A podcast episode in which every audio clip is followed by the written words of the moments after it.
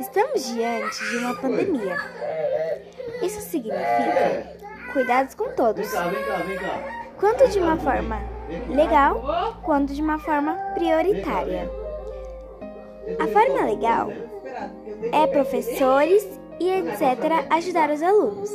De uma forma prioritária, aquelas pessoas que têm prioridade, como empregadas domésticas que não estão se recebendo nada e outros tipos de e outros tipos de trabalhadores.